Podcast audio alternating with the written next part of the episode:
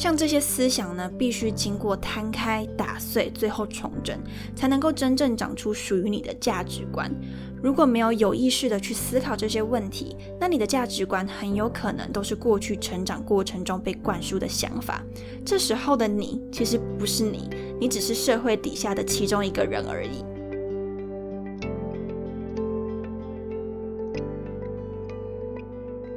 当你想过这一遍之后，你生活会自由很多，你不会轻易被别人的想法干扰，你不会轻易的怀疑自己，你会相信说你这么做是有理由的，即便非主流，我也知道说我要在这一个路上继续走下去。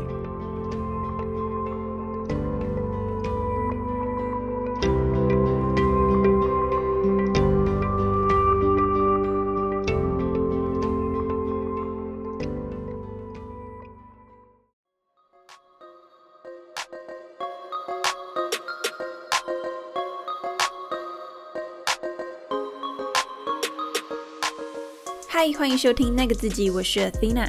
在那个自己这个节目里面，会和你聊聊自我优化、自我照顾以及自我认识的主题，希望能够陪伴你在忙碌与烦闷的生活中，重新找到内在的宁静，看见自己最美丽的模样。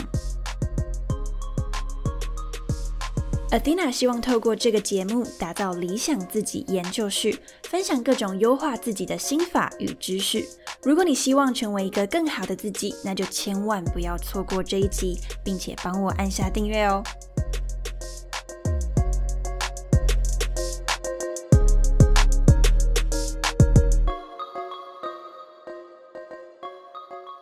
嗨，大家好，我是 Athena。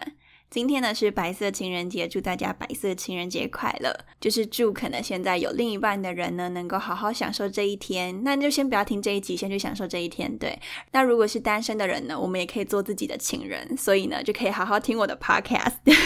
那听这一集 podcast 呢，就是呃很享受白色情人节的一个做法，没有错。好，那我们进入今天的主题喽。今天呢，我要来跟大家分享一个生活哲学。那这个哲学，嗯，也可以说它是生活哲学，也可以说它是一个生活态度，或是转念的一个方法。那这一个转念，或是这一个思维，其实它影响我非常深厚。就是可能过去我会有很多很执着的事情，然后那些执着的事情会让自己非常非常的痛苦，会陷入一种。我好像不得不这么做，但我也说不上为什么的一个情况。但是真的去思考过这一件事情，待会会跟大家分享到底是什么。思考过这件事情之后呢，其实会让自己的心灵更加的自由，更加的舒坦。然后你会更加觉得说，其实没有一件事情是绝对的对或错，那你就可以更游刃有余的去看待每一件事情。那这个思维就是去思考说，没有一件事情是应该的，没有一件事情是绝对正确的。或是没有一件事情是你不得不去做的，我会觉得说这个是一个很鼓励大家都去思考的一个思维，因为它真的会让你的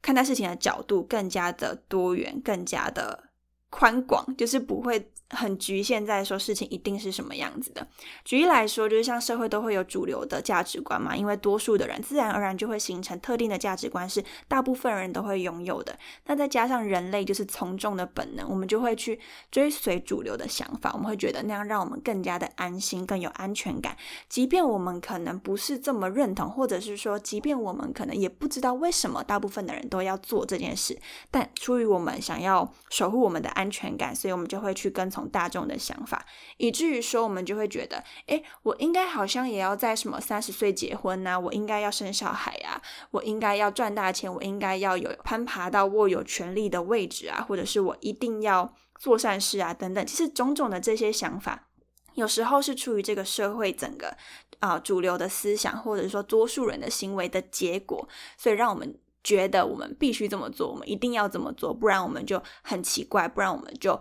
不是很正确。那为什么我们会这么想要跟从主流呢？因为当我们今天没有按照大众的思想去走的时候呢，我们可能会想说，嗯，如果这件事情是错的，为什么大家都还要这么做？大家都这么做，应该没有问题吧？因此，你就会想要去按照大众的想法去走。那其实从众真的是我们人类蛮，嗯。它同时带来安全感，但同时会有它的副作用存在。之前就有一个研究，我很简短的讲，就是有一个研究，就是它安插了一个他安排了一个角色，就类似卧底。那这个卧底呢，他就是要答错答案。然后呢，接下来就是配受试者，受试者都不知情。那一开始就来第一个受试者的时候，他们要一起回答一个题目。那受试者当然就知道正确答案是多少。那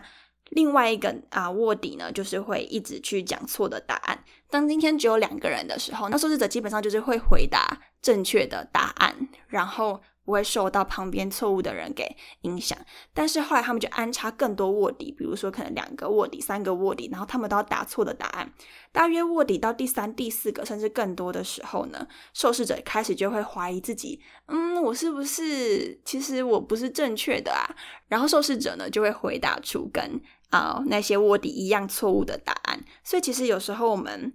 即便对于主流的思想我们不知道为什么，但有时候遵从了会有安全感。那这样就会变成说会有个问题哦，就是我们可能会形成一些信念，就是我们觉得说我们应该要怎么样，我们一定要怎么样，或者是说，哎，我的答案就是错的，然后呢，那可能跟从大家的想法，我会比较安全等等。像这样子的一个想法，我们现在称之为信念。这个信念呢，其实是会影响我们的行为的。像从众的信念啊，或者是说一些非理性的信念，觉得事情一定要怎么样，必须照什么样方法来做，像这类型的非理性信念。都会干扰我们的行为。不知道大家最近有没有看《未来妈妈》，就是这一部啊很红的台剧。然后里面有一段经典台词，我自己是只有看第一集，然后后面都是看那种就是脸书上的那种片段影片，YouTube 上的片段影片。然后其中有一段呢，我就印象蛮深刻的。那在这出戏里面，就是有三个女主角嘛，那其中一个就是喜欢上一个医生，然后就觉得，诶，那个医生博学多闻，然后跟自己的思想很多很靠近，他就觉得说，哇，这个人就是对的人。好不容易两个人可能快在一起了，结果后来那个男生就离他而去，所以他就觉得说：天哪，为什么对的人这么难找？为什么好像今天这个医师走了之后，就再也没有第二个类似像他一样的所谓的对的人？那这时候喜欢这位女主角的男二就说了一句话，我觉得这是这一出戏里面一个很经典的台词。那这个男二就说：有时候你遇不到对的人，不是几率问题，而是信念问题。不知道，就是如果你有看《未来妈妈》的人，那时候你听到这句话，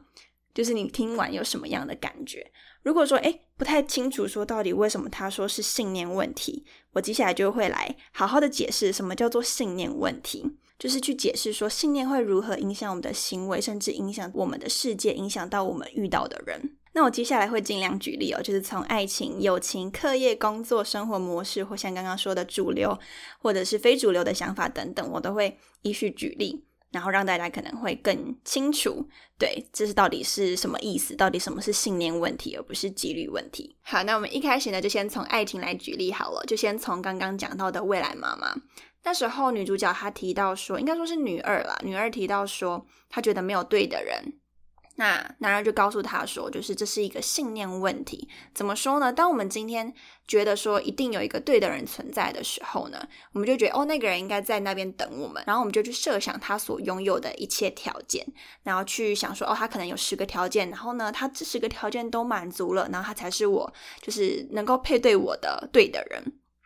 那就变成说，如果我们有这样子的想法的时候，我们很有可能遇到另一种情况，就是就像在这一出戏里面演的，当这个女主角先设定了各种限制的时候，觉得说一定有一个对的人存在的时候，她就没有办法看见身在她旁边的男儿，就是也是对她很好的男儿，然后也是能够沟通的一个对象，所以变成是说，就是其实我们所拥有的一个信念或者是局限呢，会限制我们看到的东西，我们无法去。发现那一些可能也在身旁，然后拥有很多好的条件，然后跟自己合得来的人，或者是因为我们太执着于有一个对的人存在，太执着于说对的人就是要符合可能十项条件，但我们没有意识到说，其实真正一段关系能够在一起，然后人能够。维持下去，并不是说真的两个人的条件全部列出来，然后跑统计数据之后发现，哎，两个人的契合度达九十趴，就不是类似这样子，而是他可能会需要更重视的是两个人的经营和互相理解，还有互动。所以变成说，当我们今天执着一个信念是有一个对的人在那里的时候，那我们可能忽视说，哎，周围也有不错的人，或者是说我们会忽视那一些可能更重要的关系、更重要的经营等等。所以变成是说，有的人可能一直找不到另外一半，也不是说真的没有那个人出现。就像这一出戏里面讲到的几率问题，并不是说真的没有好的男生出现，而是你的信念导致你看不到他们。那当然，反之对女生也是这样子。那很多人可能会觉得说，啊。我就是需要这样子条件的人，不行吗？当然也是可以。那我觉得今天在讨论信念问题影响行为这件事情，它的唯一判断标准就是说，这个信念有没有干扰你到让你不舒服，让你觉得我想要去改变。如果说你觉得现在这个信念你蛮好的，生活也蛮好，就是你宁缺毋滥，然后就是你就是要谨守的这十个标准，那当然也没有问题。所以今天在讨论这个议题，讨论这个转念，它的前提背景是。你觉得说现在你的一些想法其实困扰着你，然后困扰到你寸步难行，困扰着你觉得说我其实还是真的可能想要另外一半，但是我不知道问题发生在哪。那这时候你就可以来反思，你是不是在信念上面有出现一些可能非理性信念的一些情况。那举我自己的例子而言，好，希望我之后自己再重听第二遍的时候不会把这一段剪掉，我很有可能听第二段就会把这一段剪掉。对，所以嗯，就是。我也可以分享一个我过去有的非理性信念，在感情这件事情上面，对，就是呢，我在大约两三年前，我想一下，我算一下，应该是三年前啦，就是要更年轻的时候，对，最近可能已经成熟许多，自己讲，好，就是两三年前，可能嗯比较懵懵懂懂的那个年纪，那时候就是有遇到喜欢的人，然后那时候两个人状况也都还不错。然后，可是后来就是啊，但是最后呢，就是没有结果，因为后来就是对对方有喜欢的人了。然后我就觉得非常的痛苦，我就一直放不下这个人。那时候，即便我已经很明显感受到他对我很冷淡，但我却一直放不下。原因那个时候，我就是一直在思考一件事，我就觉得说我遇不到下一个更好的人，我遇不到下一个比他还要更适合我的人。那时候我就有这样子的想法，所以我那一段我。搞了超久，就是那一段，就是我真的最后放下，花了超长的时间。对，然后就是一个我的黑历史啦，对我来讲。但那一段呢，就让我今天有了素材。就是说，当我们觉得遇不到下一个更好的人，就有点像《未来妈妈》里面哦，我没有一个对的人，就是对的人好难找哦，像类似这样子的想法，其实就是会很干扰我们的行为，我就会放不下，我就会看不见其他也是更好的人。因为我现在回过头去看啦，因为我现在已经过了那段时间，过了很久，我已经修复到，就这件事情已经对我没有什么太大的影响或是情绪。那我现在回去看自己当初的想法，我就觉得，我就觉得你怎么这么可爱，怎么这么的懵懵懂懂？就是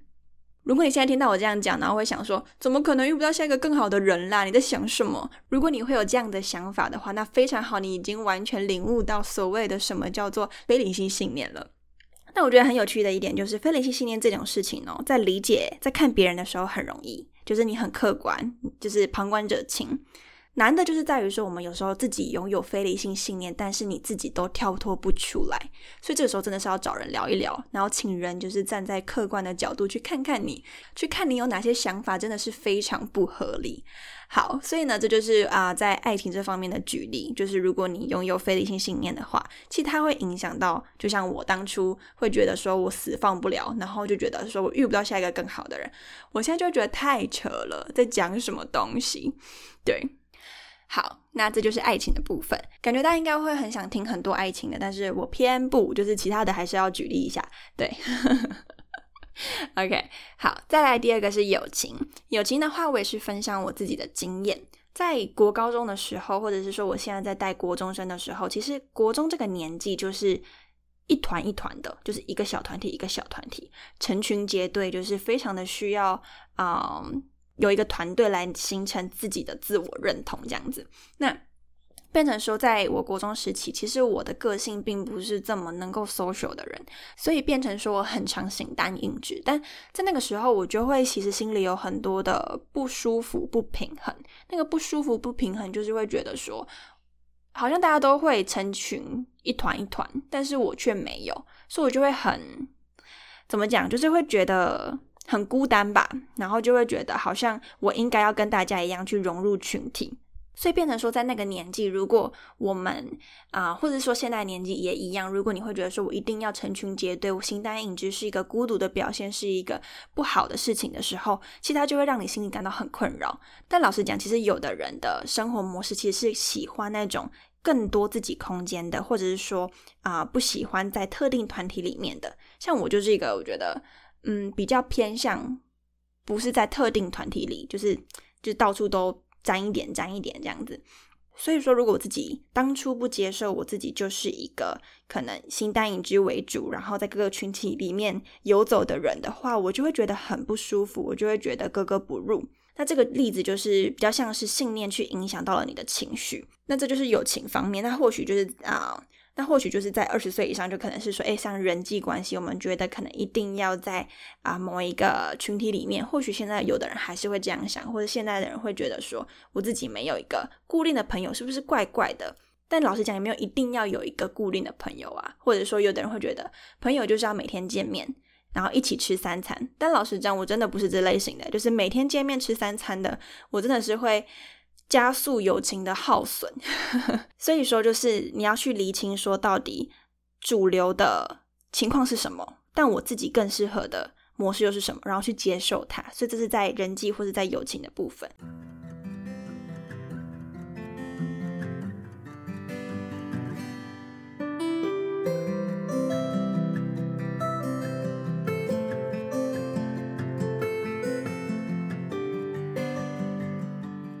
在课业的部分，当然也是，如果你现在是学生的话，或者是你现在要考检定考，或者是你现在在啊工作场域里面也有一些考级认证啊等等的，如果你有这方面的情形的话。我们的信念也会影响到自己考试的行为。比方说，如果你觉得今天我就是一定会考砸，我一定就是考不过，我一定就是可能在某个考科我就是一定表现不好，那这种情况通常就会导致你真的会考不好。对，有一个词叫做自我印证预言，对，差不多啦，就是自我印证预言。它的意思就是说，当你对自己有一个预设的时候，它真的会导致那方面的结果，就会完全照你原本想的一样。所以究竟到底是你真的能力考不过而考不过，还是因为你认为你自己考不过，所以考不过？这句可以重听三遍，放二倍速重听，好吗？好，如果你觉得说，嗯，还是有点难理解的话呢，其实啊，我可以跟大家分享另外一个小研究，就是它的专有名词叫刻板印象危险。那它最常会拿来被讲在性别上面。如果你现在是高中生，或者是你在就业上面，你会去思考说，哎，好像。文组比较适合女生，然后呢，我在理科上面就是表现不好。数学人家都说女生数学差，人家都说女生啊理科差，同等换个性别也是啊，人家都说男生文科不好，人家都说可能男生啊哪里不好什么的。如果你越是这样去想的时候，你的考试成绩就也会真的出现落差。之前有做过类似这样的实验，就比如说有两个班级。然后呢，那个两个班级里面各自都有男生跟女生，其中一个班呢，他有接收到这个资讯，就是说啊，女生可能理科就是不用太认真考没关系，反正也不一定考得好，就可能会有类似这样子的话语，就是告诉其中一个班。那另外一个班却没有接收到这样子的讯息，就是完全没有讲任何的事情的时候，其实没有讲的，他们班女生的成绩。他们的理科成绩是会跟男生差不多，或者是说他们成绩并不会就是往下掉，但是有接收到说，哎，其实你的理科没有很好哦，所以你随便考就好。只要有接收到这样的想法的这个班级的女生，就会觉得，哦，我真的会考不好，我真的不擅长，所以她就还真的考不好了。这是所谓的刻板印象威胁，但是大家不要管这个名词，反正重点就是我们的信念会去影响到我们的结果，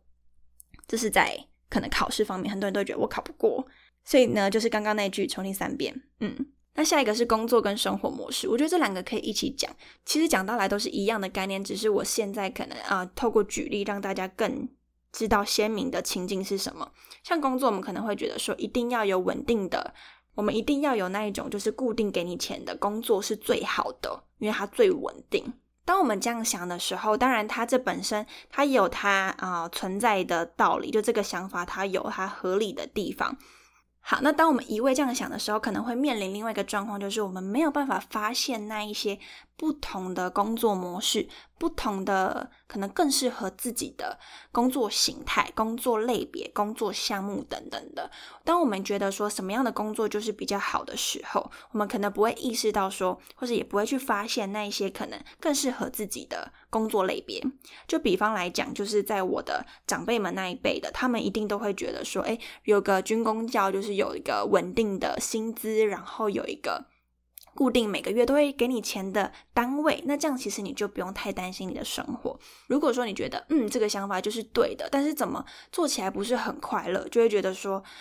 可能我的个性不适合这样子稳定的工作，或是在这个场域里面，但是我又离不开，因为我觉得稳定收入是一个绝对合理、绝对正确的一件事情的时候，你就会觉得很痛苦。嗯，那这个时候你可能就。没有办法去发现说，诶，可能有别的工作是它稍微弹性一些，但钱呢也可以让你，它或许相对没那么稳定，但是呢，它也没有你想的这么，啊，可能会有很严重的经济问题，类似这个样子。嗯，那先补充就是，其实对于这些想法跟信念，它其实我们去讨论这件事情，它只是为了让我们能够去重新看到更多元的机会，对，还有更多元的可能性。如果说你整个思考过一遍，觉得诶，我还是觉得可能某一个想法更贴近我的现况，然后那个想法就是主流的想法，这时候也不需要去否认主流的想法。像我以前就有这个毛病，对，等下再跟大家讲我这个毛病是什么。好。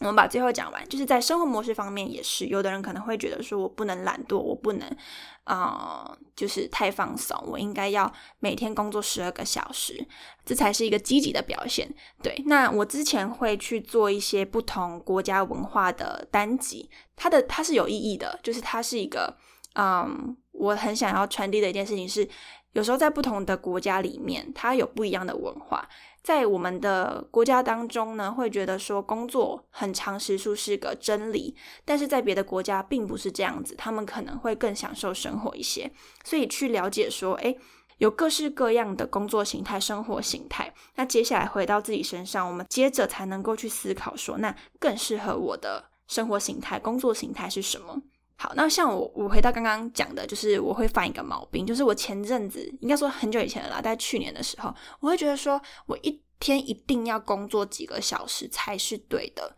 然后那个对是指说我才会觉得我今天有做事，我今天有达到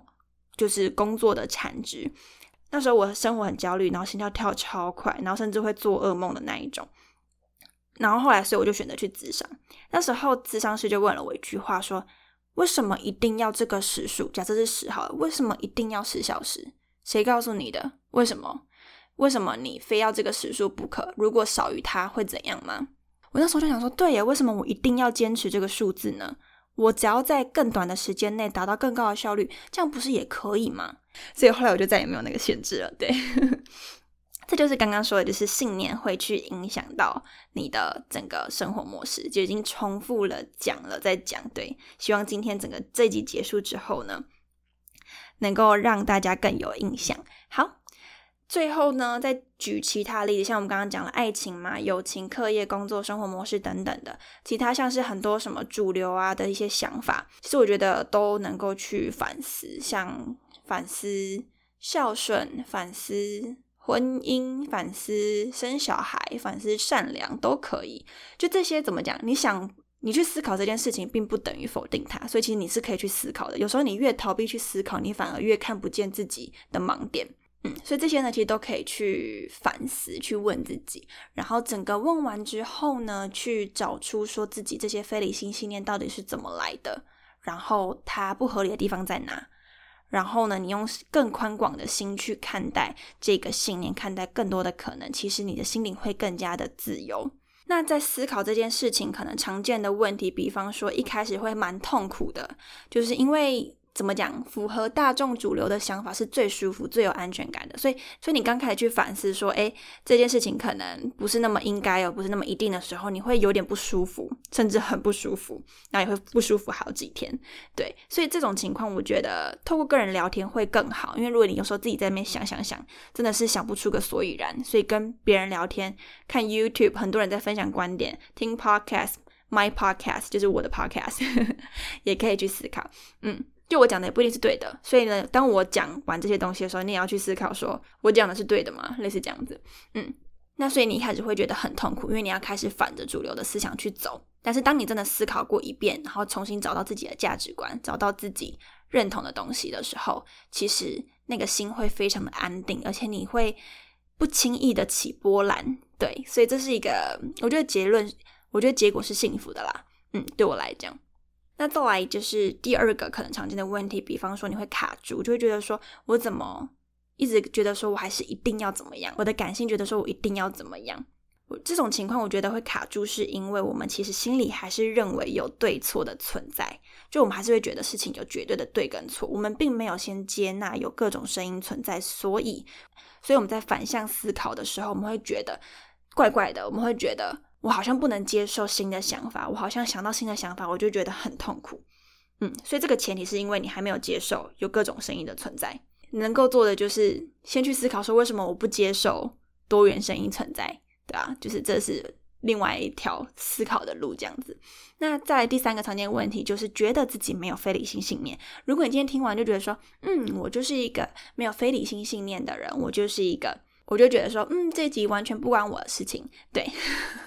如果通常有这样的想法的时候，当然第一个可能是我没办法说，可能说不定真的有这样的人存在。对，就是我也不能这样子先去预设。那这种情况，如果你有这样的想法，我觉得蛮建议是接下来去看你的行为。如果说你今天在跟别人聊天的过程中，你会有一个很执着的偏好，有偏好我觉得是小事，但是如果说你会。很急着想要去说服别人，就是想要告诉他说：“哎，你这样是不对的，你应该要怎么样去思考。”如果你会很常急着想要去说服对方的时候，你接下来就可以去反思说：“哎，自己是不是有非理性的信念？”就是只要别人讲了 B。然后你是持 A 立场，然后你就开始觉得很不爽的时候呢，其实这有时候就也是回到刚刚讲的，其实你还是认为事情有绝对的对跟错，然后你没有接纳各种声音的存在，所以你才会急着想要去说服别人。这个时候你再去反思自己有没有非理性信念。